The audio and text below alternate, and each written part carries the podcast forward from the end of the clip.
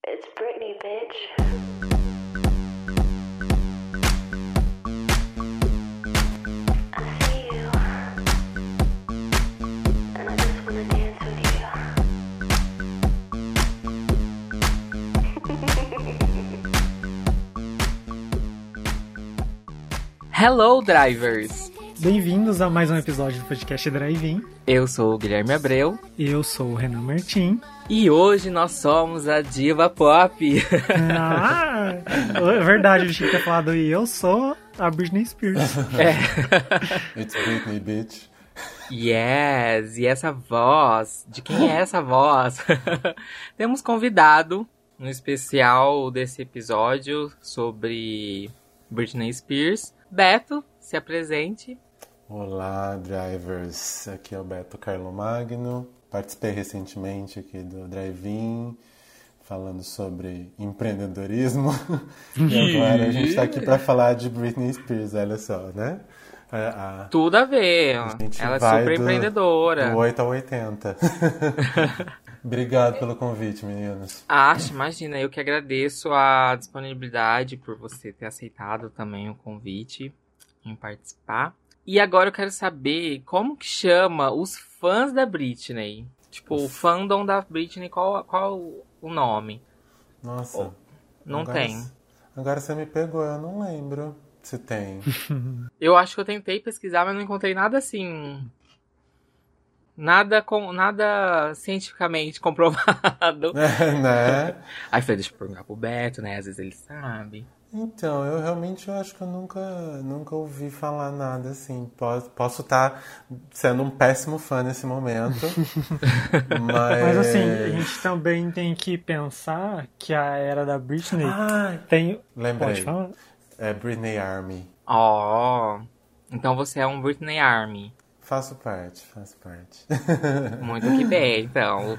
Você pode já entregar sua carteirinha, tá bom? Você Tá. foi Excluído. Galera, a gente já tem alguns especiais sobre as divas do pop. E já falamos sobre Madonna, sobre Kylie Minogue, Lady Gaga. E hoje chegou a vez da Britney Spears.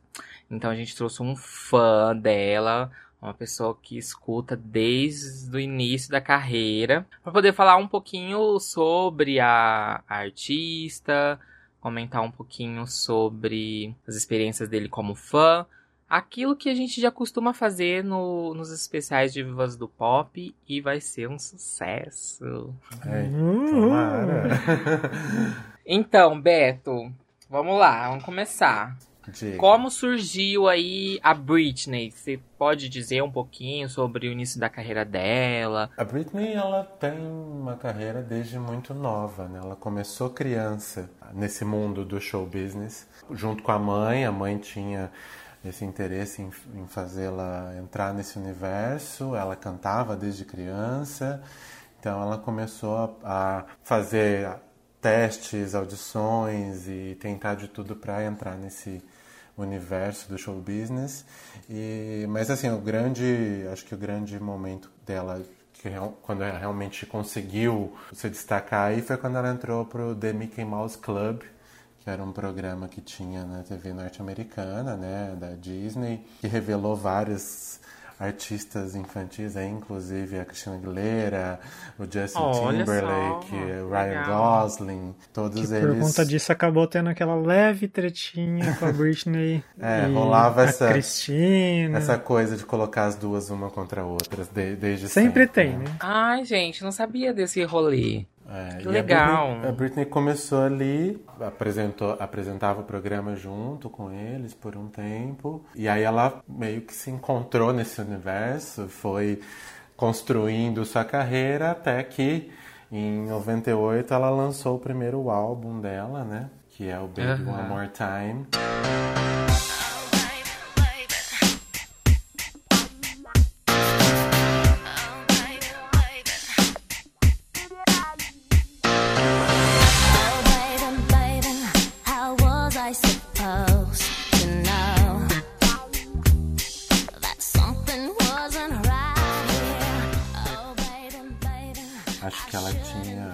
Não tinha nem 18 anos ainda na época.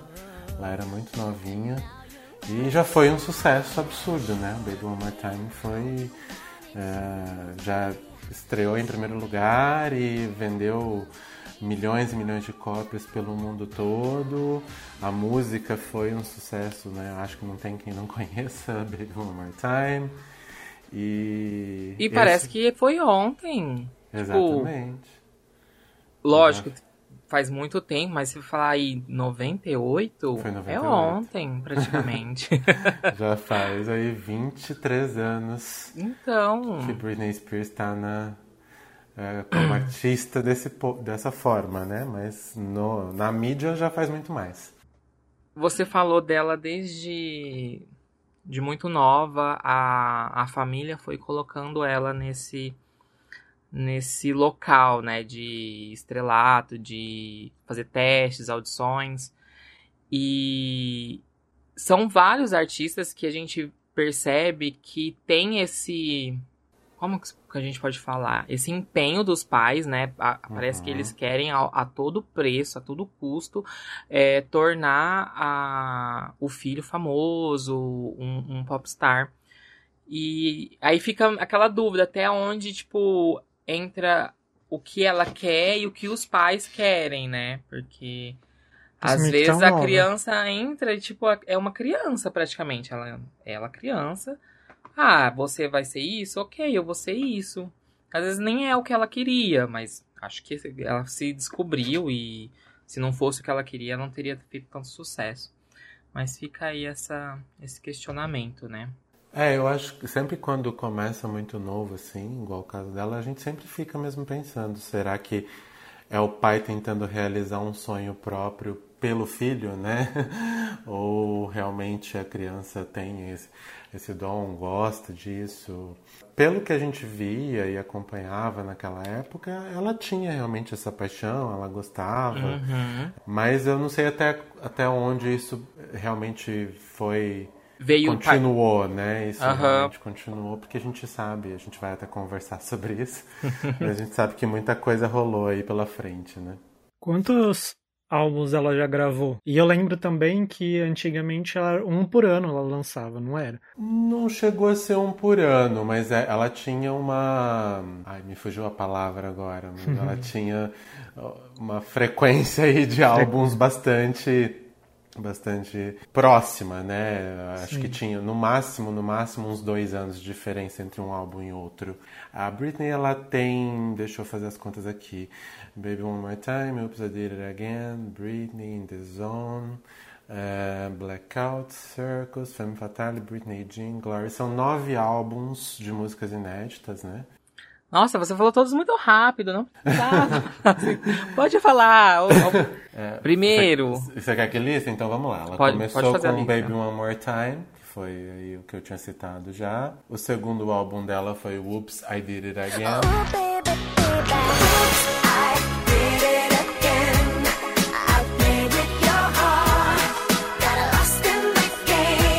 Oh, baby, baby. Depois Oh. ela lançou o Britney. Say hello to the girl that I am. You're gonna have to see through my perspective. I need to make mistakes just to learn who I am. And I don't wanna be so damn protected. Depois teve o In The Zone. Baby, can't you see I'm calling? A guy like you should wear a warning.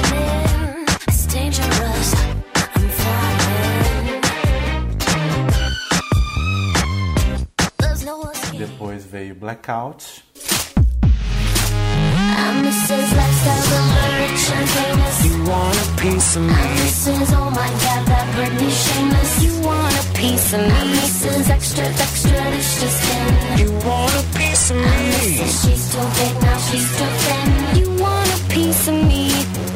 O Circus. Faking like a good one, but I call them like I see 'em. I know what you are, what you are, baby.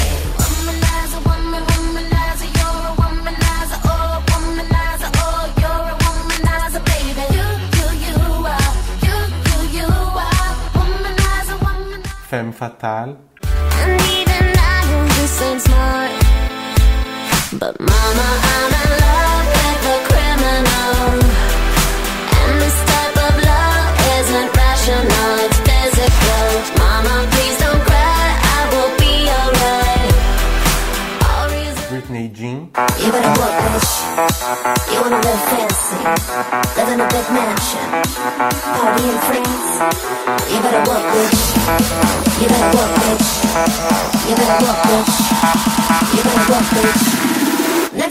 e por último Glory, que foi o último álbum que ela lançou. Got a job to do, just want you to raise my roof. Something sensational.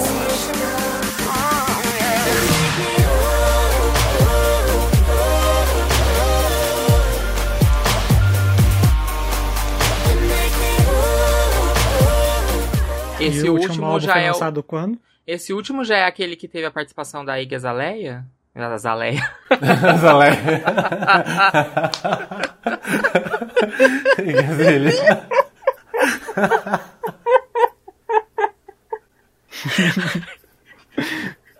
Ah, tá, vocês entenderam. Não, não. Aquela música, aquela música com a Igazilha foi lançada solta, assim. Ela não faz parte de nenhum Ah, álbum. sim, foi Ela só foi um, um single, um é, single, foi um é. single lançado. O Glory é de 2016.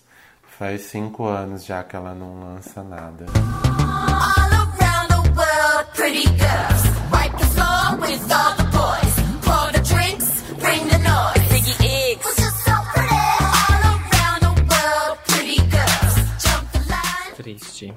Os fandoms, Triste, os triste. fãs estão chorando agora nesse momento. Do ano passado pra cá, eu estava pensando que ela ia acabar lançando alguma coisa. Não sei porquê, eu comecei a sentir uma movimentação e falei assim, eu tô achando que ela vai lançar algo. Só que aí foi surgindo tanta coisa de repente do nada que aí eu falei, bom, eu acho que não vai ser tão assim não. É, Mas Com ela sempre rola aquela coisa assim, ela lança alguma coisa e já logo em seguida já começam as especulações sobre o próximo trabalho. Até porque ela tinha essa frequência de álbuns muito próxima, né? É, normalmente de um, dois anos entre um álbum e outro. Então sempre ficou com essa coisa. Ah, ela lançou, pronto, ah, Britney tá em estúdio de novo, já tá preparando o próximo álbum. É, quando ela lançou o Glory, aconteceu muito isso, assim, já já estavam falando que ela já estava preparando o próximo álbum, os produtores que trabalharam com ela no Glory começaram já a falar que estavam trabalhando com ela em, em novas músicas, só que isso acabou nunca se concretizando, até por conta, acho que, de todo esse momento bem tumultuado aí que ela está vivendo e dizem as más línguas que ela tem se recusado a lançar qualquer coisa enquanto isso não se resolver, né? errada não tá. Eu lembro que eu acho que foi porque ela mudou a, a capa do Glory, do Glory. Sim, sim, ela, é, ela relançou com uma nova capa, É, lançou algumas músicas aí- soltas. E aí eu fiquei pensando, será que vai vir um álbum novo? Porque ela tá movimentando, né? Pensei. Então talvez é uma, um indício de que ela já, né, tá ali, alguma coisa. Eu também fico pensando que ela pode até ter gravado algumas outras músicas que nunca foram lançadas, Ixi. como se fosse um- uma edição especial e acabar lançando. Só que tem tanta coisa na história dela que eu, às vezes eu nem sei se é se permite isso acontecer. É, é. E, e o, que, o que não falta é música que ela tem gravada que ninguém nunca ouviu, ou que a gente ouviu só versões, né? Ela tem altas histórias aí de álbuns descartados. É, tem o, o clássico que todo mundo fala, que é o. Ai, gente, Original Doll, que é um álbum super. É, quase uma, uma lenda, né, de que ela teria gravado antes do Blackout. A Britney, ela tem muita música gravada, muita coisa que nunca foi lançada, ou que vazou e as pessoas só conhecem as versões não finalizadas. E tem o, o misterioso Original Doll. É tipo lenda, assim, sabe? Dizem, né, que ela gravou sendo o álbum que ela mais se envolveu, que ela realmente pôs a alma dela, mas que esse álbum nunca foi lançado e tal. Então é aquela. Mais um mistério que envolve Britney Spears. Depois do Glory, mesmo ela não, não lançando, ela ficou um tempo ainda na ativa, né? Fazendo. Ela teve uma casa lá em Las Vegas, não foi? Residência. Uma sim, residência. sim. É, Uma ela, ela tinha, ela tinha uma casa. Dá licença. Ela tinha uma casa também, porque ela morava em Las Vegas. Exato, É. vocês não entendem. É, ela, ela começou, se eu não me engano, a residência começou antes do Glory, né? É, ela começou a fazer os shows, e aí ela lançou o Glory, aí ela deu continuidade à residência, com, que era a Piece of Me Tour, né? Ficou lá por mais um tempo. E sucesso absoluto, né? Deu, deu muito certo a residência dela lá. E aí, quando ela terminou o Piece of Me Tour, ela ia dar início a uma nova residência, né? Ela tinha assinado um novo contrato para começar esses novos shows, mas que acabou sendo cancelado por questões pessoais da vida dela. E isso foi em 2019, 2019. 2018, 2019, é. E aí o show foi meio que colocado em pausa inicialmente, né? E que ela voltaria assim que tudo tivesse resolvido, mas aí realmente que era Domination, né, que chamava, Uhum. que ia começar em 2019 mesmo. E aí, com essa pausa, foi se prolongando, e aí depois também começou tudo isso da pandemia também, mesmo que ela quisesse voltar, É. não teria como, né? E, e aí então esse, esse- essa segunda residência não foi pra frente. Já você já que tá falando de shows dela na residência lá, você sabe falar as vezes que ela veio para o Brasil e as turnês sobre as turnês dela? Ela, eu lembro que ela veio pro Brasil no, em um Rock in Rio de 2000, 2001. Acho que Foi bem foi no prim- início, então, bem no É. auge, assim, qu- quando ela explodiu mesmo. Isso. Ela já isso. tinha lançado o primeiro CD, já tinha sido um sucesso. Já tinha 98. lançado o- Lançado acho que o segundo. Já tinha também. lançado o segundo, é o Oops, I Did It Again. Foi com a turnê desse, desse álbum que ela veio. Foi a primeira vez que ela veio pra cá. Ela tinha 19 anos na época. Claro que eu, eu não pude ir.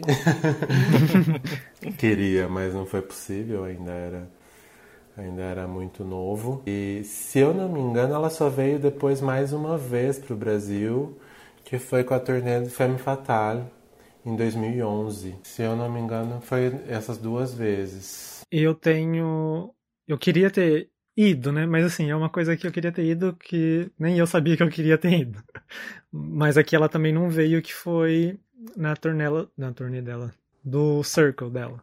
Que era. Eu acho tão fantástico a identidade visual que ela criou. Que eu fico, eu fico maravilhado do picadeiro que ela. Picadeiro? É, foi um picadeiro que ela montou É, picadeiro. show. tudo. Nossa, eu acho tão lindo, tão maravilhoso. Era uma coisa que eu nem sabia que eu queria. Depois que passou, que já não tinha, eu falei assim, nossa, eu queria ter ido. Queria ter Sim. tido essa oportunidade.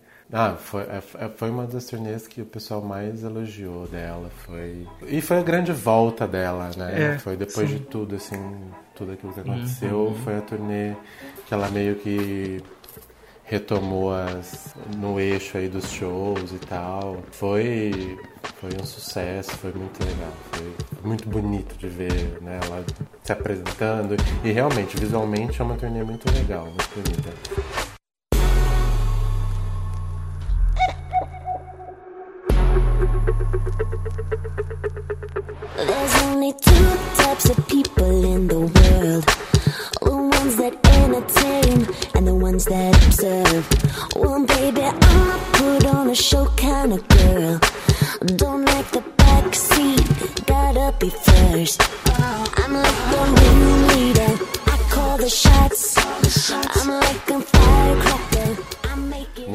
Fatale, eu acho que a gente até vai falar sobre isso, mas já entrando no assunto, eu fui no show quando ela veio. Não, que chique. Oh, Eu não- Essa experiência de show, assim, independente do artista, é tão enriquecedor pro fã. É, assim, a pessoa não tem. Eu não tinha essa noção, que é, quase não tinha ido em show nenhum. Mas em 2019 eu fui em tantos shows que eu falei, não, agora, tipo, eu vou me organizar pra poder ir nos shows que eu realmente tenho vontade e conhecer esses artistas que eu curto, que eu gosto. Mas aí veio toda a pandemia. então, Foi tipo isso. triste. Mas é é fantástico, assim. Qualquer show que vocês puderem, drivers, quando acabar tudo isso.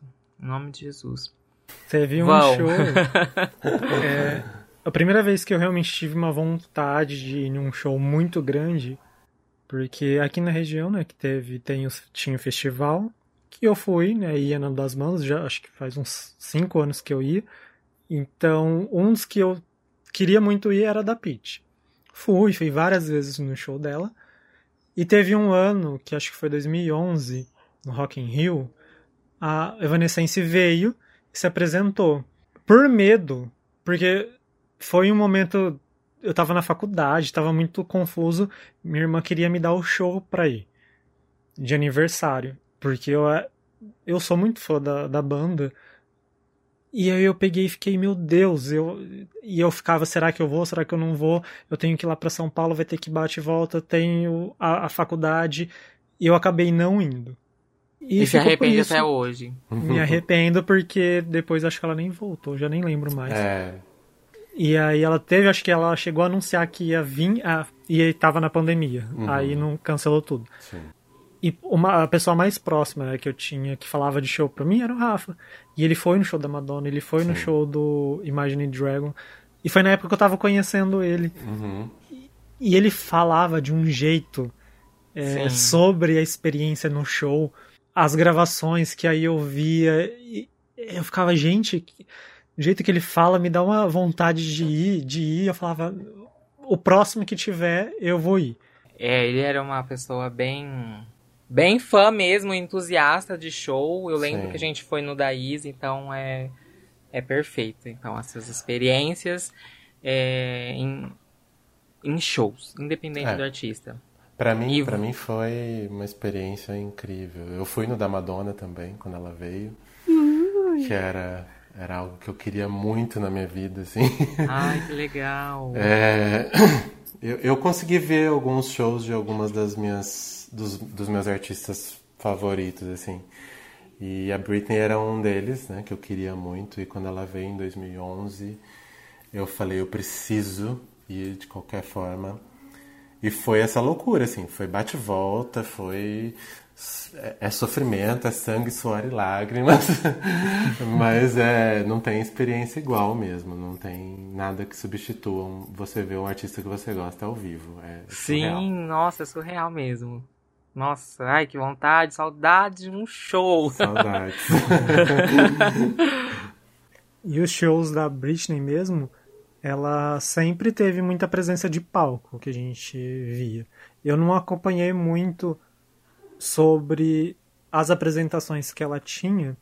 É porque, tipo, eu tenho uma, uma parte, né? Eu fiquei muito envolvido com a Madonna e com a Kylie. E com a Britney também, mas não acho que não chegou tanto. Sim. Porque a Madonna por causa do Rafa, a, a Kylie por conta do Jota, mas eu já conheci um pouco também. E quem me apresentou muita coisa da Kylie que eu ainda não tinha visto também foi o Rafael. Uhum. E ele também me apresentou, tá, estava me apresentando coisas que eu ainda não tinha conhecido da Britney. Só que ficou por isso. sim E aí eu só tenho algumas apresentações, tipo, sei lá, até o VMA dela com Justin Timber, sei lá, aquela época da Madonna, Sim. ou um tempo depois. Depois disso eu meio que não sei muita coisa Sim. da grandiosidade que foi. Só de Circles mesmo. sim Falando Ah, de grandiosidade, Beto, Hum. é, diz um pouquinho da importância dela, essa grandiosidade que ela tem, né, ainda Sim. na, na indústria. Fo- fonográfica Eu não vou falar mais nada errado agora. Vocês Ai, completam a frase. É, a Britney ela tem uma relevância gigantesca. A gente vê pela por tudo que ela gera até hoje, né? Você vê que tudo que envolve o nome dela até hoje, Vem. mesmo ela sem lançar um álbum há cinco anos, mesmo ela, mesmo ela sem fazer shows há anos, mesmo ela sem é, estar na mídia de forma é, realmente proposital, é, ela, ela movimenta, né? Ela foi uma artista que fez um sucesso estrondoso quando começou, desde o início, desde o primeiro álbum, como a gente comentou, de vender milhões mundialmente, singles disparando no primeiro lugar, tocando por todos os cantos. É, ela foi referência em música pop por anos e anos e anos, todas queriam seguir os caminhos de Britney Spears, todas, é, tanto que é a princesa do pop, né? É, uhum. Considerada aí é, digamos, a, a pessoa que seria a sucessora de Madonna. é, que Madonna realmente tem o, o trono e ninguém tira. e, e ela conseguiu realmente arrastar multidões, mostrar que ela tinha uh, sempre quando acho que quando a pessoa tem muito destaque também sempre rola muita crítica, né? Então ela sempre foi alvo de muita crítica, de ai, não canta, ai, não sei o que, ai, faz playback, ai, faz... Mas é, se você pegar realmente toda a história dela e analisar o peso dela para a música pop mundial, você não pode desmerecer jamais tudo que ela fez, né? Uhum. É, eu, pode, você pode não gostar de Britney Spears, você pode ser o estilo de música que você não não te agrada muito, que você não ouve tanto, mas você é, diminuir os, as conquistas dela e o sucesso e o impacto dela na, na, cultura pop, você não pode de forma alguma. Como artista, como dançarina, como cantora, como referência e lançadora de tendências e em tudo, tudo que ela fez, ela foi sempre muito marcante, continua sendo, dançando na casa dela hoje em dia, com aquelas roupas horríveis que ela usa às vezes, usando só os braços descabelada, e ela é, faz mais sucesso que muita gente por aí. Sim.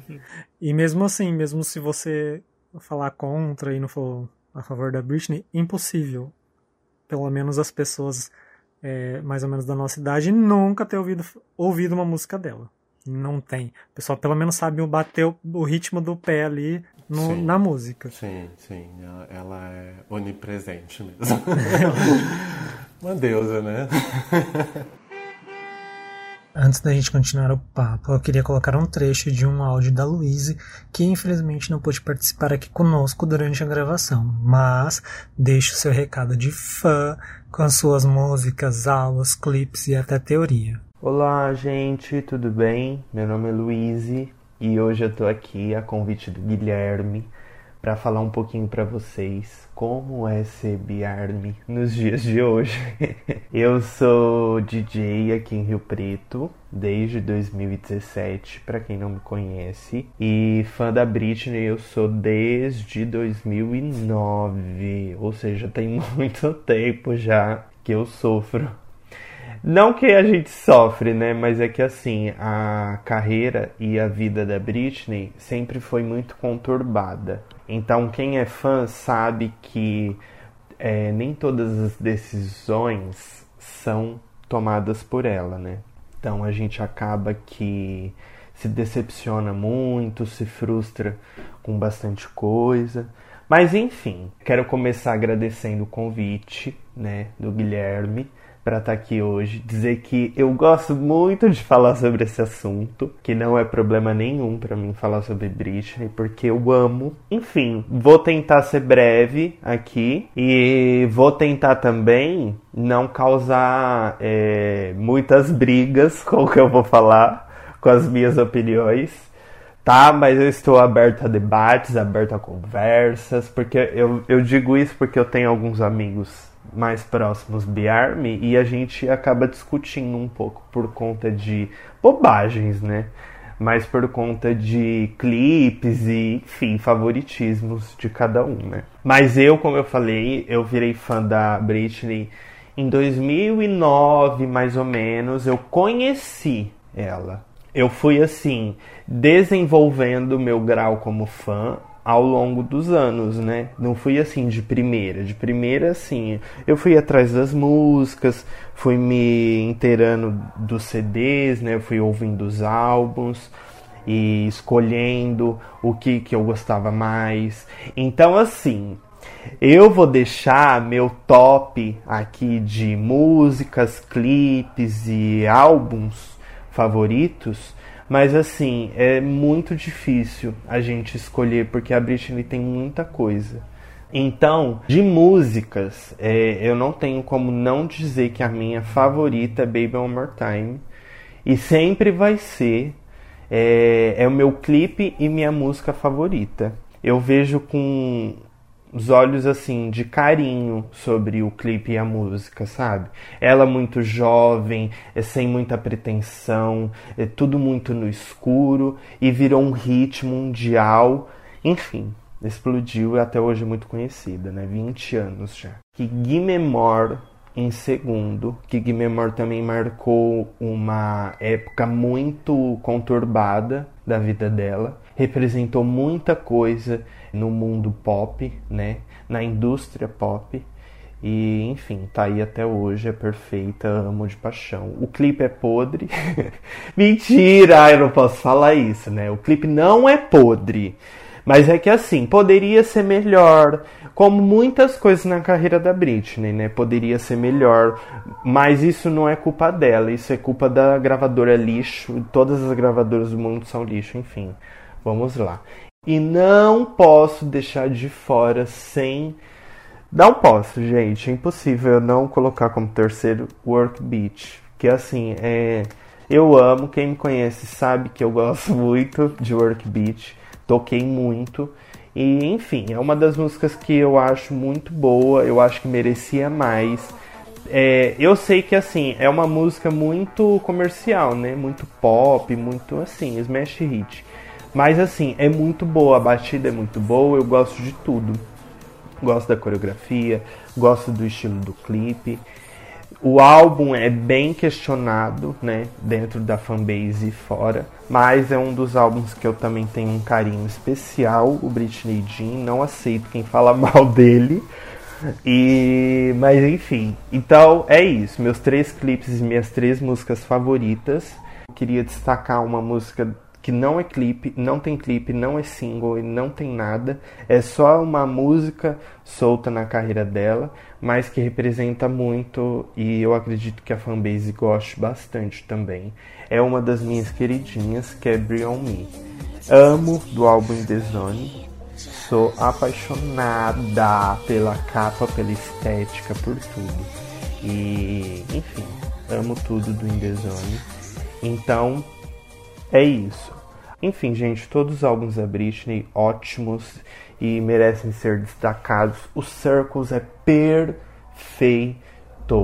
E fora que é a turnê que eu mais gosto, na minha opinião, é a melhor turnê da Britney, a Circles. A gente não tem um DVD gravado. Eu tenho minhas teorias, assim como metade da fanbase tem, né, de que esse DVD existe, mas está nas mãos da gravadora e muito provavelmente ele só vai ser lançado se alguma coisa ruim acontecer com ela ou no momento muito oportuno que eles vão lucrar muito. Então, aí eu acho que esse DVD vai ser lançado.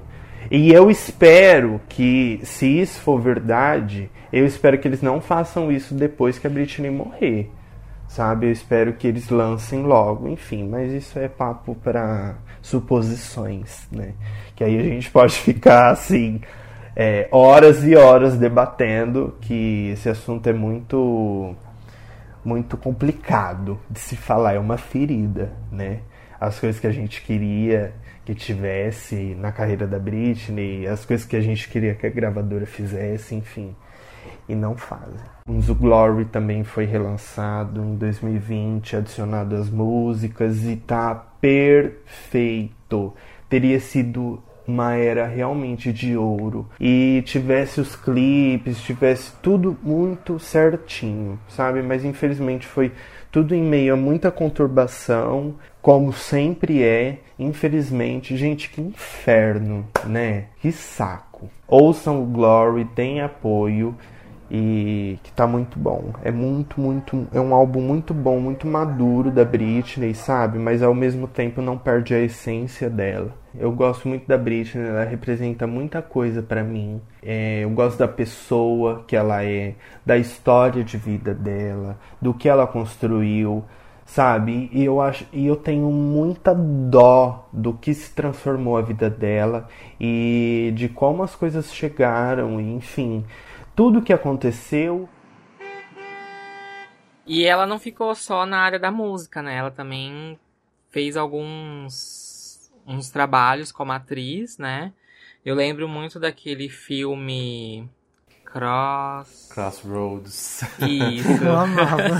sei, sei. Ai, era muito adolescência, Muito né? adolescente, Esse filme. muito, Ai, muito. adorava. É um- aquele, aquele clássico que a gente tem vergonha de falar que gosta, né? Ah, a gente gosta. Aqui, aqui é um ambiente gosta. seguro, pode falar que gosta. É, mas é, ela tentou, ela teve algumas tentativas aí na, no- na atuação. Não foi muito pra frente, mas ela estrelou esse filme, foi o filme que ela protagonizou, que foi uma tentativa de entrar nesse universo. Não foi muito bem sucedida, crítica ah, foi bem cruel. nas Como bilheterias, é, nas bilheterias também não foi algo absurdo de sucesso, tanto que depois disso ela não não estrelou mais nenhum filme, né? Fez algumas pequenas participações aí em séries de TV, How I Met Your Mother, ela apareceu algumas vezes. Glee. Glee. Glee, é, ela apareceu. Will and Grace, ela teve algumas participações legais no How I Met Your Mother, inclusive foi super elogiada. Então ela pôs o- a ponta do pé aí nessa, nessa parte da atuação, mas nunca foi realmente a, a prioridade, né? Nunca se tornou o grande foco dela, né? O negócio mesmo sempre foi a música e a dança e ser diva. Se ela não entregou nas grandes telas, mas ela entregava nos clipes dela, né? ah, sim, os clipes Porque os clipes dela sempre, sempre foi muito bem feito. E ela dava a cara muito bem ali. Ela conseguia fazer o papel do personagem naquele momento da, do álbum da música. Sim, sim. Eu- os clipes dela sempre foram incríveis. Eu não, eu não, não esqueço, assim, da minha primeira vez que eu vi Toxic, sabe? Pra Nossa. mim, é, aquela a criança viada eh, numa cidade mínima no interior que não tinha nem acesso à internet direito. Eu dei conta de fazer o download desse clipe e eu ficava vendo em looping, assim, sabe? Menino, Era- na época eu acho que eu nem tinha computador, não tinha internet, tinha nada. Tinha que ficar vendo pela MTV quando passava algum canal. Sempre tava no, no top, então sempre passava. Sim, era o primeiro lugar, assim, diz que MTV. e, e ela sempre teve uma produção de clipes impecável, né? Tem, claro, um ou outro que você fala, é, poderia ser melhor, mas ela sempre entregou nesse quesito, videoclipe, tanto que é uma videografia aí das mais marcantes, né, das, das divas do pop. E você, assim, voltando à sua memória, quando você se deu conta que, nossa, agora eu sou fã da Britney? Quando você realmente virou fã, Uhum. o que, que você se lembra? Foi muito louco, assim. Ainda tava pensando na história quando a gente conversou de, de falar sobre Britney, né? E eu morava em Nipoã. Não sei quem aqui conhece, quem tá ouvindo aqui, se alguém vai conhecer, mas é uma cidade próxima a Rio Preto que tem 3 mil habitantes. E Todos tinha- os fãs da Britney. né? Ninguém nem nunca tinha ouvido falar. E, e é aquilo que eu tava falando, de não tinha acesso à internet na época, não tinha nem computador no caso. Eh, lá não pegava muitos canais, era aquela coisa, aquele deserto cultural, né? e, e tinha, eu lembro, uma lojinha de produtos de 1,99, diversos e aquele monte de coisa. E o dono da lojinha, ele vendia CDs piratas. E, e eu sempre ia lá comprar alguns CDs e um dia eu vi esse CD com essa capa que eu nunca tinha visto de uma moça loira, eh, que era o Whoops, I Did It Again. Eu conheci a Britney pelo segundo álbum, não foi pelo primeiro. E aí eu vi aquela capa, olhei e falei, olha só, bonita, vou levar. Bonita, Sem- quero ser assim. Exatamente, quero Ela- ser ela. Não fazia ideia de quem era. E comprei o CD e cheguei em casa e fui ouvir. E já me apaixonei, assim, todas as músicas, ouvia aquilo até. Olha que legal, a pirataria salvando a Então, salvando a pequena gay do interior. E como você conheceu, Gui? Olha, é. Não sei responder essa pergunta, porque quando eu era mais novo, assim, nessa, nessa época que eu começava a reconhecer música, reconhecer artistas e tudo mais, tinha uma grande influência do meu irmão, da TV, o que passava. E era muito, a gente consumia muito TV. E então não tinha acesso a a internet nem nada. E também rádio, então o que tocava na rádio. Mas várias vezes eu sabia assim, eu gostava da música, sabia da música, mas não sabia quem cantava, entendeu? Muita, muita coisa assim. Então, sabe, falar exatamente quando eu virei fã, muito difícil. Eu acho que quando eu vi o filme, eu nem sabia mesmo que era da cantora, depois que eu fui meio que associar que era cantora. E bem mais pra frente que eu fui pegando mais gosto, assim, a partir de quando eu comecei a, a frequentar balada e tudo mais. Eu falei, nossa, eu gosto dessa artista, as músicas delas é, são perfeitas para dançar e tudo mais, deixa eu escutar mais dela. E então é muito muito de agora assim, não de agora agora, mas de agora eu Nos últimos anos agora. Isso. Mas você é mais novinho, né, Gui? Quantos É, anos você tem? E assim, eu fui criado dentro da igreja, então, tipo, não podia nada, tudo era do demônio. Uhum. E eu saí da facu... eu Depois que eu saí da igreja, eu meio que entrei num relacionamento que eu também não, não consumia esse tipo de música. Então, eu fui me descobrir e descobrir esses artistas que eu que, Uhum. que faz parte da minha identidade, entendeu? Mas é muito recente. Entendi. E, você, Renan? tive- mas principalmente também porque ela participou de Glee e, e acho que a primeira, o, o meu grande consumo é, de conteúdo assim foi Glee. E Glee tem de tudo, né? Tem Madonna, tem Britney, tudo tem Glee. Glee abriu as portas. do- É, nossa, é o, é Do o pop assim, é o você. paraíso do pop, das gays, tudo Glee. Então Glee me salvou, me tirou desse. Deserto cultural, que igual o Beto falou. E você, Renan? Como você falou de dos irmãos ouvir, quando você tem irmão, irmãos mais velhos, eles acabam influenciando na sua infância em relação ao que você assiste e o que você ouve. Sim. A minha irmã, eu não lembro, porque eu tenho duas irmãs. Eu não lembro se as duas consumiam, mas uma eu lembro que sim, e ela consumia Britney.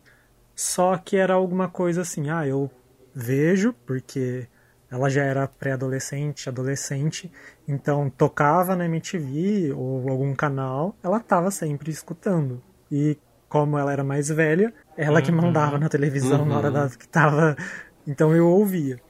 Então eu sabia quem que era. E aí eu lembro de um Natal, de um fim de ano, que minha família ia todo mundo pra minha casa. E em um desse, desse momento, a minha prima veio e trouxe um CD da Britney de presente. É Upside, Upside It Again. Só que o que aconteceu também. Ela tinha comprado um falso, um pirata, e ela comprou um original. E aí, quando ela veio, ela trouxe o, o pirata e nos deu. Então, filha, tocava aquilo lá, horrores. Eu e meu irmão ouvia muito, muito, muito, muito. Cheguei a ter- passar também um episódio de com amigos meus de batalha de dança da, Brit- da música da Britney. Olha só que dançarina. Olha, ela. Aí, tipo, ah, dançava lá, alguns tinham vergonha, outros se soltavam, enfim. E Nessa- você se nessa época- soltava, Renan? Ah, eu sempre ganhava, meu. Ah, A única gay que tava lá. Quem nunca Ah. tentou fazer uma coreografia da Britney, né, gente? Que joga a primeira pedra. Aí passou, eu sempre escutei. Só que aí o rock acabou me abraçando mais e eu parei de acompanhar a fundo. Eu ainda escutava, era uma coisa mais ali no cantinho, que não falava e tudo mais. E aí foi indo.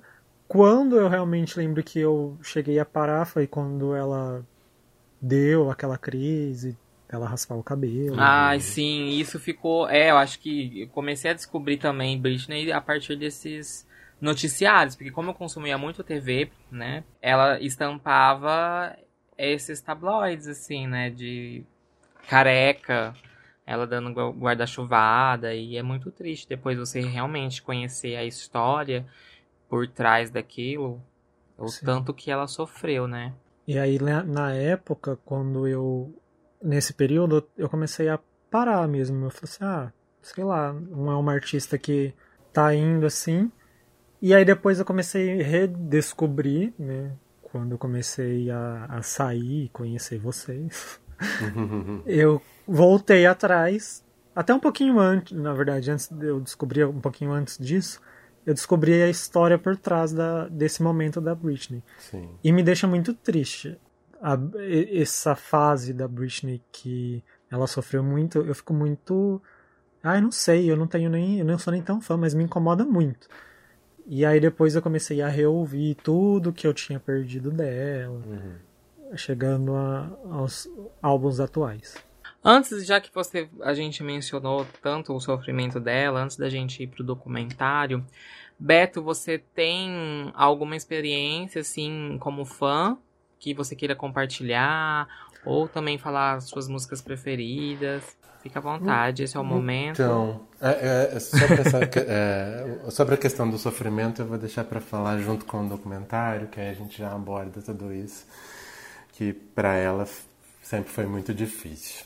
É, como fã, eu acho que eu acho que assim o show para mim foi um show. momento muito marcante. É, nunca imaginei, né, que eu a veria e de perto, assim, porque eu realmente consegui ficar perto, consegui vê-la muito bem. É, e, e foi, foi uma experiência, assim, única, única mesmo, né? Porque eu já tinha ido em alguns outros shows e tal, mas é, eu, se eu não me engano, ela foi a, a primeira ou a segunda artista que eu realmente era muito fã, que, que parecia algo inatingível e que eu consegui, consegui realmente ver pessoalmente, né? Então foi uma. Sei lá, não tem explicação assim para a sensação que é isso, né? Acho que só quem realmente passou por isso sabe, sente. Po- Vou- Posso fazer A um parênteses? Não tem a nada a gente ver. Diga. Mas você- quando você falou de, tipo, artista que parecia ser inacessível e tudo mais, me fez lembrar agora. na época que eu ia na igreja, eu consumia muito. A minha banda preferida era Diante do Trono. Não sei se vocês conhecem. A Ana Paula Valadão, a da Bota de Cobra, ela mesma, eu adorava ela. Escutava todas as músicas, eu era muito, muito, muito fã. E ela sempre, todo, todo ano, eles gravavam um CD em uma capital. Então, o Brasil inteiro tinha. Ela fazia a turnê e gravava o, o CD novo. E eu ficava, nossa, né? Nunca que ela vai vir aqui em Barretos. Quando que eu vou conseguir ir no show? E eu ficava assim, encantado de pessoas da igreja que conseguiram ir no show dela em São Paulo. Que teve uma gravação em São Paulo, e aí foi um, um ônibus, uma van, sei lá, e de Barretos, e eles conseguiram ir. E pra mim era muito inalcançável, inacessível. Até que, olha só, eu saí da igreja e aí depois disso, ela não escolhe fazer uma gravação de um CD novo no Parque do Peão. Ou seja, você tava dando ruim pra ela vir. Mas então, aí eu fui, mas eu já não era mais da igreja e não era a mesma coisa. Ai, foi tão ruim, foi uma experiência triste. Mas, nossa, gente, eu também, quando eu cheguei lá, eu falei, não acredito. A Sim. Ana Paula Valadão tá em Barretos. Sim. Tô nem aí, tipo, não sou mais da igreja, mas era uma artista que pra mim era inalcançável, inacessível, porque eu não iria em outras capitais a não ser São Paulo, e como ela já tinha gravado em São Paulo, seria muito difícil voltar lá. E foi isso. Não, é- Ela é gravou, gente. A Ana é Paula Valadão já gravou um DVD Em Barretos. em Barretos. Olha só. Tá passada, É. tá. E, e eu, e eu fico fel- muito feliz por ter ido também, porque foi a última turnê que ela fez que ela realmente viajou o mundo, né? Depois disso veio a Piece of Me Tour, que foi a residência em Las Vegas, e aí não fez mais nada, né? A gente nem sabe se vai fazer de novo, se vai, né? Então, assim, pelo menos eu posso dizer que eu vi um show ao vivo da Britney. eu tenho isso no meu currículo. Ai, que legal. Então vamos, né, comentar sobre esse assunto que tá correndo aí, tá todo mundo comentando sobre. Na verdade, já faz um tempinho que lançou, né, esse documentário do The New York Times. Isso. Isso. Mas também recentemente, como entrou no catálogo da Globo, da Globoplay, o Fantástico fez uma matéria também falando sobre. Eu tinha assistido antes de entrar no catálogo, eu consegui baixar. Olha só que pirataria. Alugar no Alugar, torrent. no- alugar não, é, nem- não foi nem no torrent, foi num, foi num negócio aí, assim, nem sei como eu consegui, mas eu consegui, aleluia. e aí eu fiquei assim, como conseguiram destruir, né? Como conseguiram Sim. destruir a imagem dela, destruir a carreira dela. Não, lógico que ela vai, ela tem todo um um, um legado aí, não, não, não é fácil falar, ai, acabou com a carreira dela. Não, mas conseguiu destruir, Destruir ela, ela assim. como pessoa. É, a pessoa. A vontade É. de. De, de fazer música, de se apresentar, de, né? Sim. Ela realmente perdeu essa, esse desejo. É, é muito triste, né? Eu, eu acompanhei tudo isso, né? Porque como fã desde o, daquela época, desde 2000, eu acompanhei, eu acompanhava tudo que acontecia com ela. Então eu acompanhei toda essa essa derrocada e, e, e ela virar esse álbum dos paparazzi e essa loucura que era que tudo que acontecia com ela na vida dela era notícia. Acompanhei a- aquele momento de crise que ela raspou a cabeça e, e todo o, o surto e, e desde então é- é, essa prisão que ela vive com essa, esse conservador é, do pai, né, cuidar de tudo na vida dela e então já vinha acompanhando, mas ver tudo isso no, no documentário é muito triste, né? É muito é, você fica se questionando como que as pessoas conseguem, né, fazer isso com outra pessoa e achar que tá tudo certo e achar que é normal e foda-se o sentimento, a vida dela e tudo mais. O que importa é eu vender minha foto, o que importa é eu vender minha revista, meu site bombar. Até tem um momento no documentário que aparece o Paris Hilton, né? Falando que para ele é ótimo para os negócios, né? Ela surtando que o site dele bomba, bombava na época. Ele foi um dos que né, vivia em cima de tudo que ela fazia. Então, é- Só pra. Desculpa, só pra contextualizar, pra quem ainda não assistiu o documentário, é o Framing Britney Spears. É, praticamente fala um pouco do, de toda a história dela, né? Como ela conseguiu até os dias de hoje chegar na carreira de cantora e tudo mais. E o que levou a, o pai ter a tutela dela, né? Então, o pai que comanda toda a finança dela, comanda o que ela pode, o que ela não pode fazer. Então, praticamente, os fãs falam que ela tá, assim, presa, né? Sim. E pedem pela liberdade dela. É, Free Britney Spears. Quando é, ele tomou a, a a tutela. tutela, a tutela dela, eu falei assim, ok, na época, minha cabeça adolescente, falei assim, ok, no momento, pra mim faz sentido, ela tá passando por um momento difícil, que às vezes ela pode tomar uma decisão ruim, Uhum. já que a mídia é muito em cima dela, ela não é uma pessoa como, ela é uma pes- pessoa anônima. Tudo que ela faz, eu falei assim, ok, faz sentido. Porém, eu falava, ok, o que que vai ser? Um ano, dois anos, até ela começar a se recuperar? Se recuperar? Isso daí foi postergando num nível tão grande Uhum. que é assustador. Sim. E, e, e pela o contrato que foi assinado, o que foi decidido juridicamente, é para sempre. Sim, não tá faz essa- sentido. Por isso que tá essa luta para tentar libertá-la, porque senão ele vai continuar mandando e desmandando na vida dela para sempre. E é, é muito triste. é- Logo, Pode logo falar. depois que eu tinha assistido esse documentário, lançou aquele filme na Netflix da que ela pega a tutela dos velhinhos, como que chama? Esqueci o nome. Ah, eu, eu, eu É me bom. importo. É. Isso. Aí eu fiquei, mano, imagina, fizeram isso com a Britney. E ela é super jovem, né?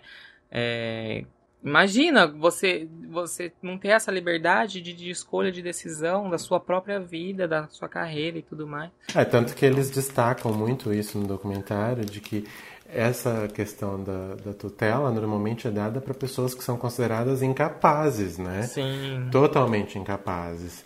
É, pode ser que ela tenha passado por um momento muito crítico, é, muito difícil, mas ela nunca foi incapaz. Né? Às vezes ela precisava sim de, de um controle ou de alguém que pudesse, mas não, isso para o resto da sua vida né? e da forma Sim. como foi feita é, é criminoso. Né? E quando ela chegou a casar, eu pensei, não faz nem sentido ele continuar tendo a, a tutela dela. Eu falei assim, é uma pessoa. É muito estranho. Pra mim não, não faz sentido. Mas na verdade a tutela foi depois, né? Do casamento. Mas é uma coisa que eu falava, como que isso pode intervir, sendo que ela já tá. Tipo, ele não, ela não poderia. Ai, é muito estranho, não faz sentido lógica pra mim. Como que a justiça americana funciona em relação a isso. Não tem cabimento. É, O docu- mais pra uma coisa de direitos, direito humano já. O documentário, ele foca muito, assim... Tenta mostrar o pai como o interesseiro. Tipo, fica claro que o interesse do pai é financeiro. Uhum. E ele quer ter o controle.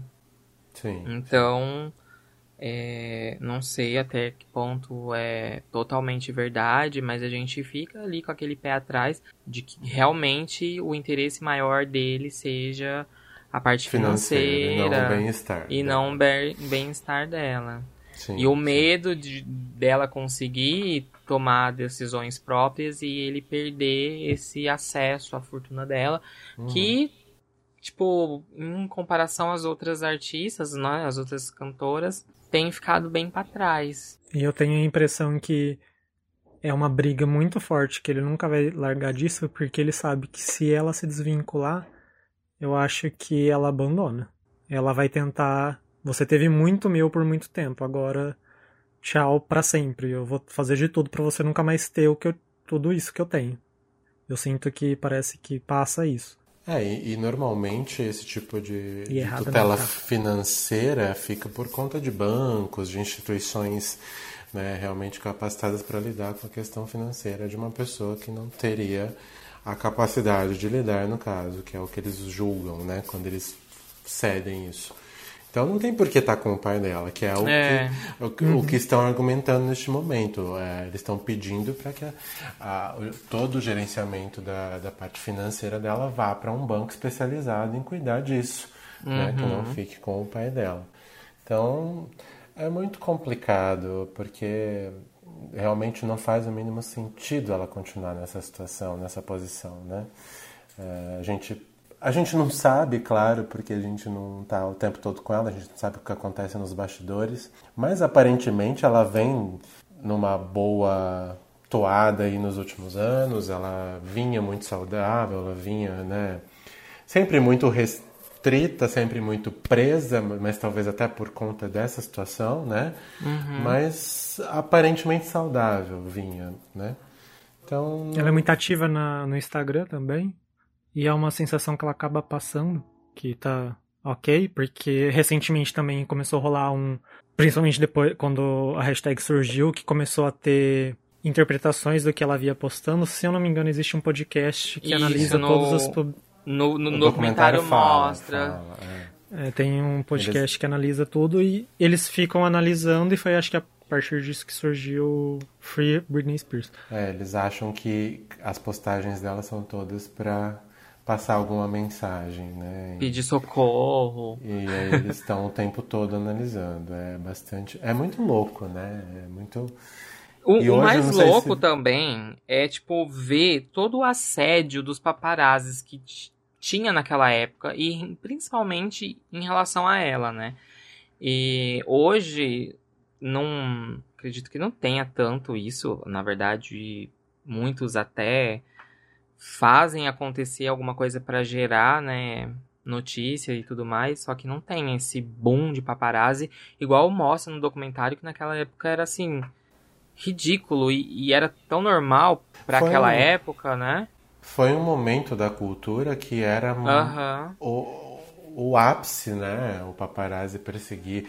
A celebridade, ela era celebridade se ela tivesse 200 monte papa- de- paparazzi Ah, perseguindo ela, né? Exatamente. É, foi uma cultura muito difundida, principalmente pela Paris Hilton, né? A Paris Hilton era a adepta dessa, dessa técnica de, de promoção.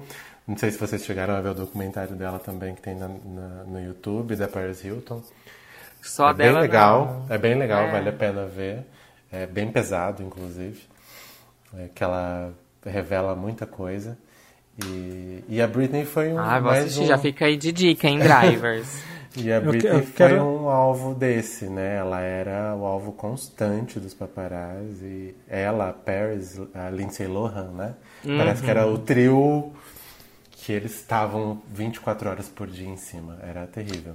Eu, eu não assisti ainda o documentário. Eu queria assistir primeiro pra gravação, aí depois eu fiquei, acho que eu não vou assistir pra gravação, porque eu quero, caso surgir uma dúvida, eu perguntar, porque senão às vezes. Enfim. Vou assistir a partir de agora, então. Uhum. Mas se eu não me engano, deve rolar isso daí, que tem um paparazzi que seguia muito ela, que ele deve falar no documentário, que ela era muito amiga dos paparazzis, ela sempre... Ah, ô, É, no começo mostra essa relação, Travou? que era super amigável, mas aí de repente sim. muda, muda completamente a essa relação e passa a ser, como que fala, quando é abusivo, né? É ridículo.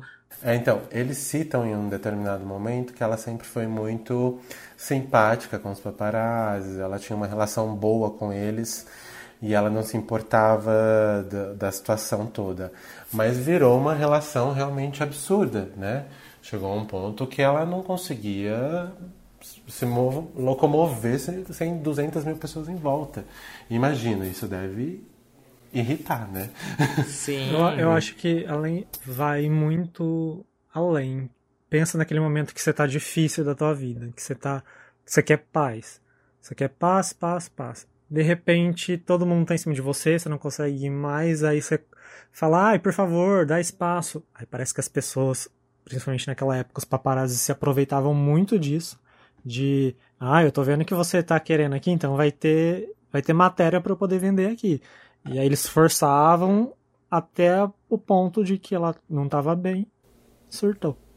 É, não- eu- qualquer pessoa, por mais que seja, eu acho Sim. que tranquila com essa relação, eh, deve ser extremamente cansativo você não ter um segundo sequer da sua vida em privacidade. Você não poder comprar um café sem que tenha uma câmera na sua cara fotografando, né? Então deve ser extremamente irritante. E eu daria guarda-chuvada também. Puxando, me lembra bastante também a outra idolatrada pelo, pelo público LGBT, que é a Lady Gaga no clipe Paparazzi. E que ela. Eu acho que foi, pra mim, é- é um momento que os paparazzis começaram a não funcionar como antigamente. Quando ela fazia essa crítica já no clipe, eu acho que o papara, os paparazzis não já estavam começando a mudar como funcionava com os artistas, porque era muito sufocante. Sim. Eu sim. via nas reportagens, às vezes, do Fantástico, que passava sobre a Britney, de surreal, que eu falava, não é possível que alguém consegue viver desse jeito. Foi uma fase muito muito estranha, né? Muito muito louca. Acho que para a vida dessas, desses artistas que passaram por esse momento de, de perseguição constante, né? Uhum. É, deve ter sido terrível, terrível. Ainda bem que passou. Graças a Deus. Por falar nas reportagens, outra coisa que também fica muito evidente é o quanto ela sofreu com o machismo, né? As entrevistas que ela dava na época, de todo o lançamento, era clipe, era CD, muito era sobre ah, seu peito, sua bunda, seu corpo, você tá se exibindo, não sei o que, você é virgem, sabe? E, e nada muito do, do profissional ali, do que ela tá propondo.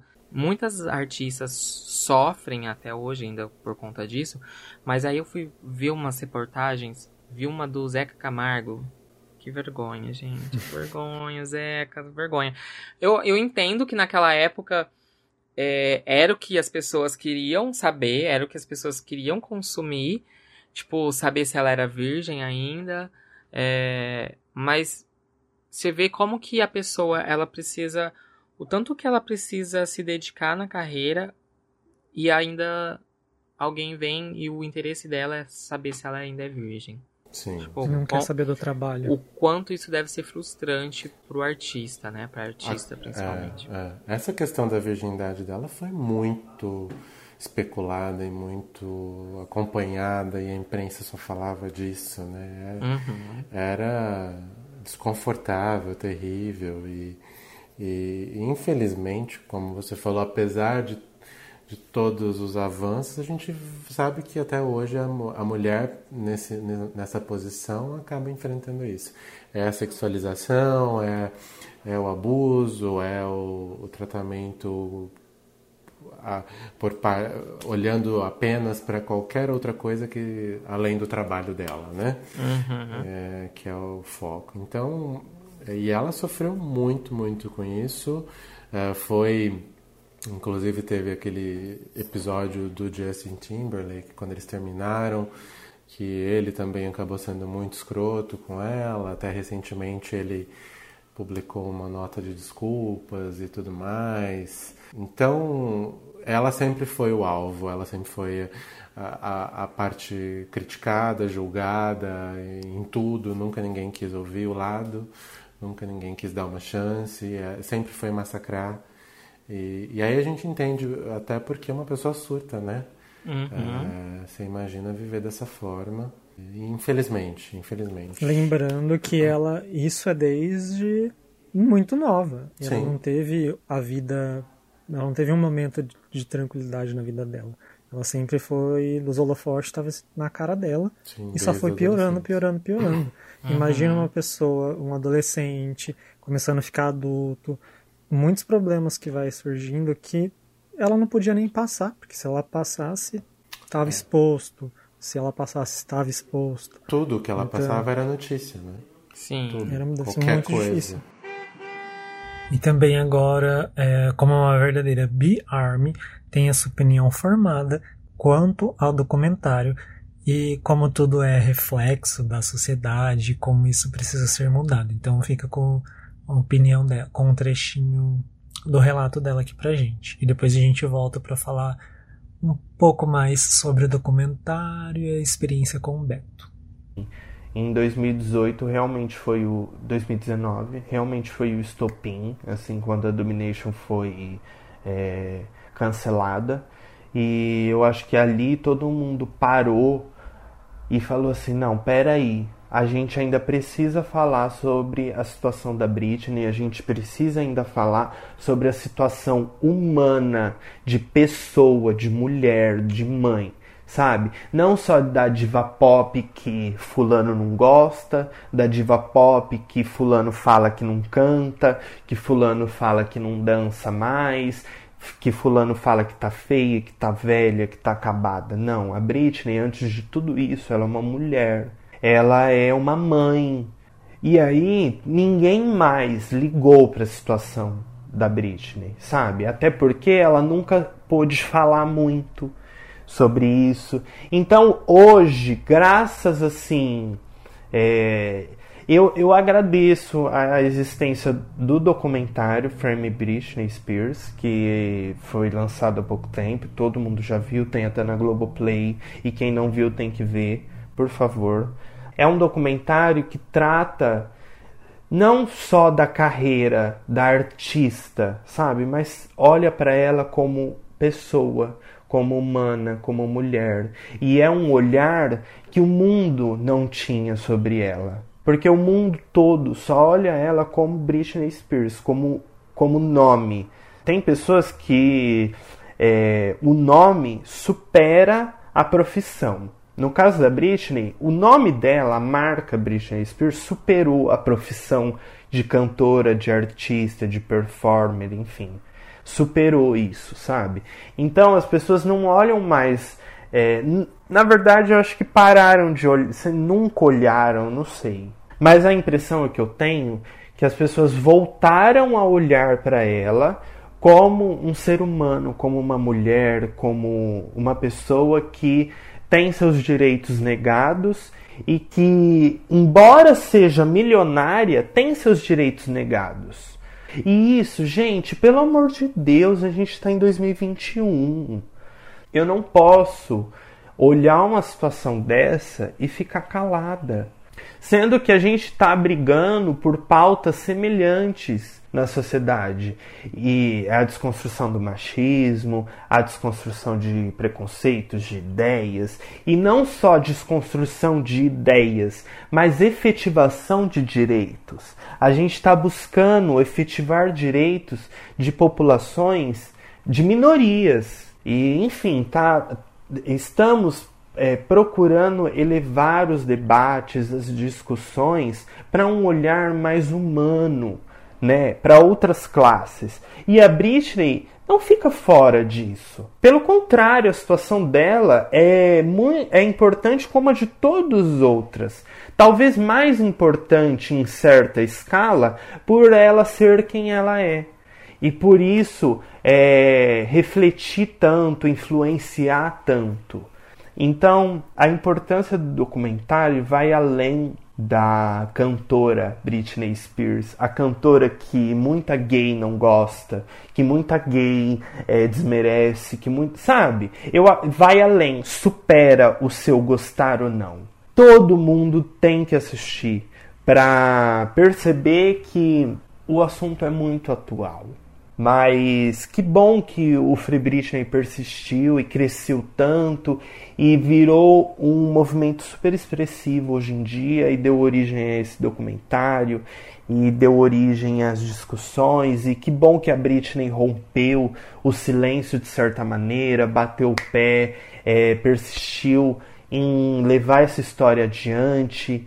E eu tenho muita fé de que isso vai dar certo porque a gente está cansada já em 2021 de ter que aturar homens como Bolsonaro, homens como o pai da Britney, homens conservadores. O mundo não tem mais tempo para discutir pautas atrasadas como essa. A gente tem que elevar o nosso discurso, a gente tem que elevar o nosso entendimento sobre as coisas. Tá tudo muito atrasado tá tudo assim desgastante. Então a gente tem que romper com ideias conservadoras, com pessoas conservadoras, a gente tem que romper com ideais conservadores, com papéis conservadores, com tudo isso, entendeu? Então, é... não quero me estender muito mais, eu acho que eu já falei é, muito sobre o documentário, sobre a importância de assistir tudo isso, de se debater, de se refletir.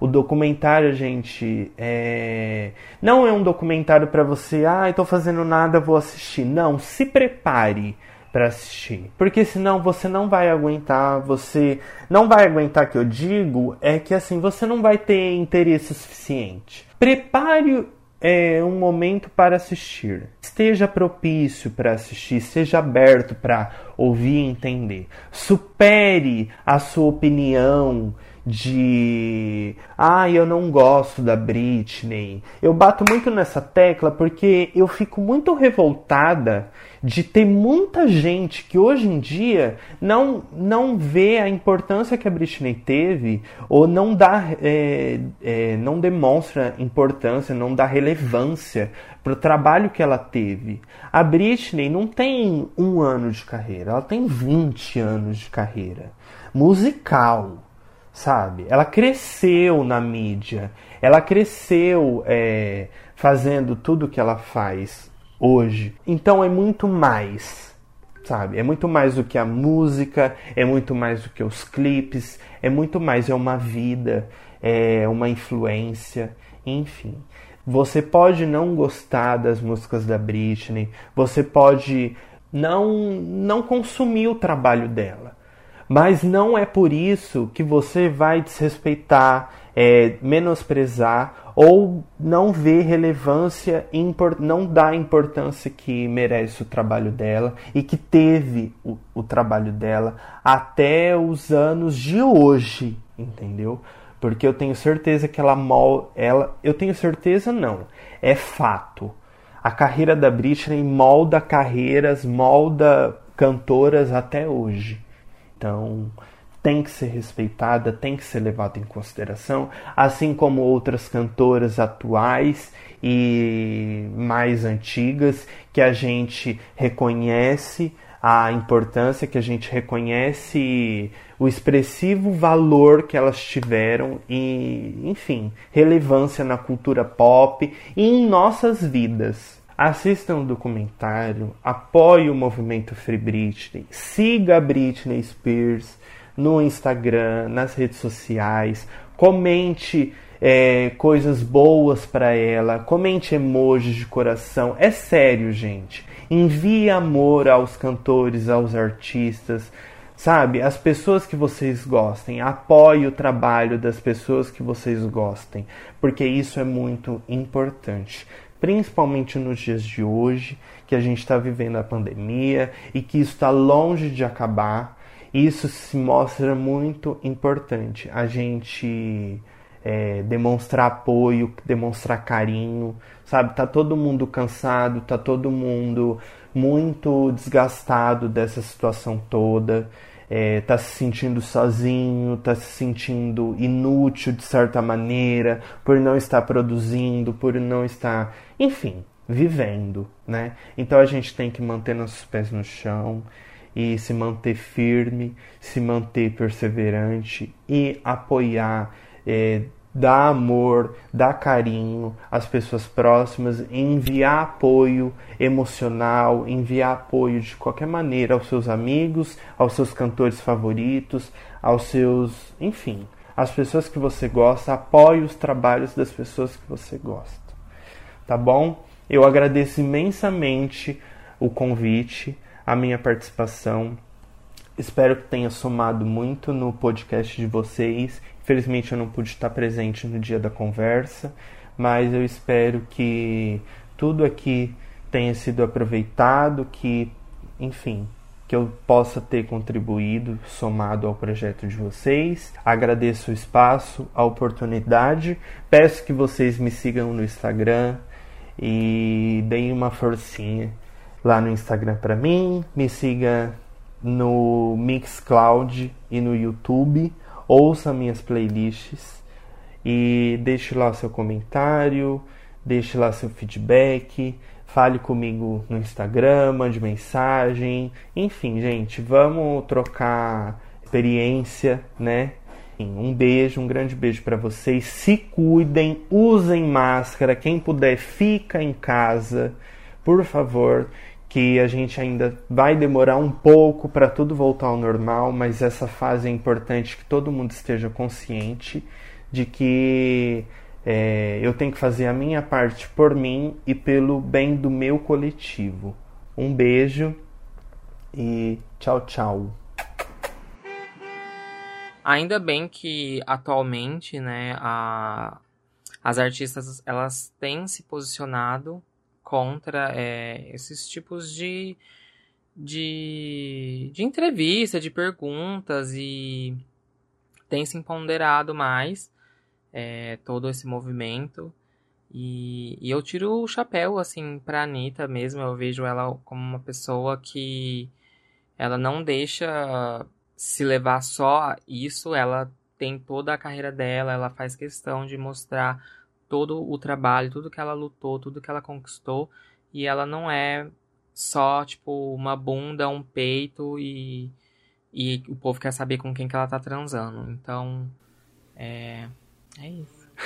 e, sobre é. essa, e sobre essa luta também sobre o machismo, lembra muito o caso da Kesha, né? Que nos últimos anos que surgiu, que ela não tinha o direito das músicas que ela gravou, que houve uma, uma movimentação de outros artistas a favor dela. Sim, sim. Enfim, que teve uma, uma conquista. Ela, ela não podia nem gravar nada se não fosse sim. pela produção do cara que ela acusava de estupro, né?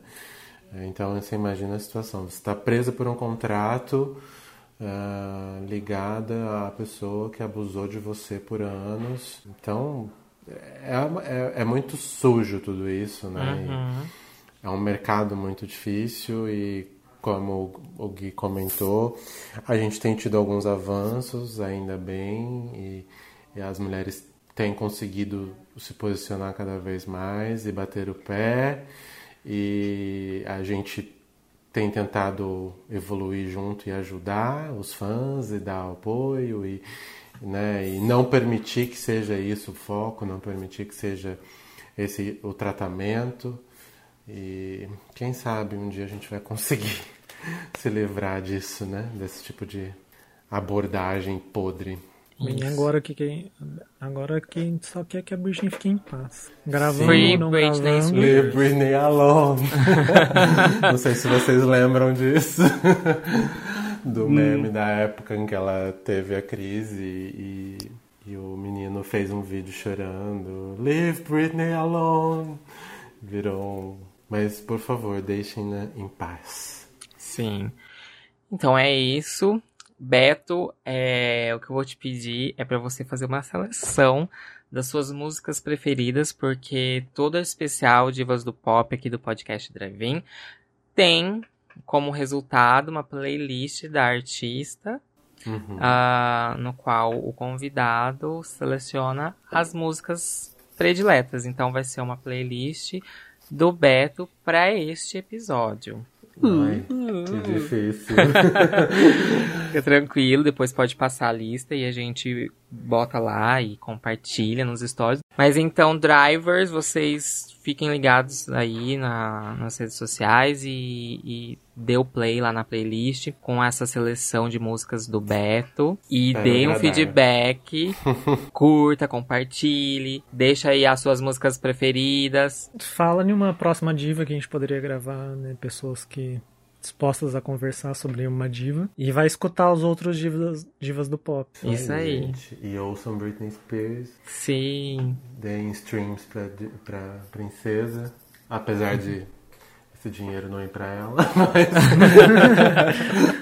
mas vamos torcer pra que essa situação Melhor. se reverta em breve. E quem sabe a gente tem um novo álbum de Britney Spears. E uma nova turnê quando a pandemia passar e tudo mais. Ah, e aí todo mundo, aí nós todos vamos no show. Uh! Ah, tomara. Vai ser Imagina. tudo! Seria maravilhoso.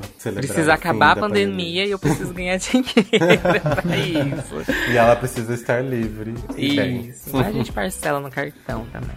Exatamente. Beto, muito obrigado pela sua participação. Aprendemos muito sobre a Britney. Vamos ouvir muito Britney. Imagina. Volte gente. sempre que quiser pra falar sobre o que você quiser. Eu que agradeço pelo convite. Sempre um prazer participar. E falar sobre Britney também é maravilhoso. e o que quiserem também podem contar comigo. Se eu puder ajudar, Ih, estou eu tô precisando de mil reais. que não seja financeiramente.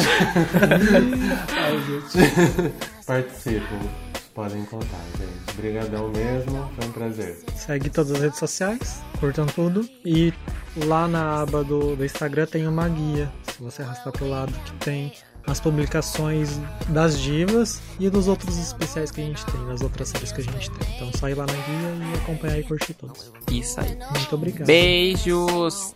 Tchau. Gente, tchau, tchau.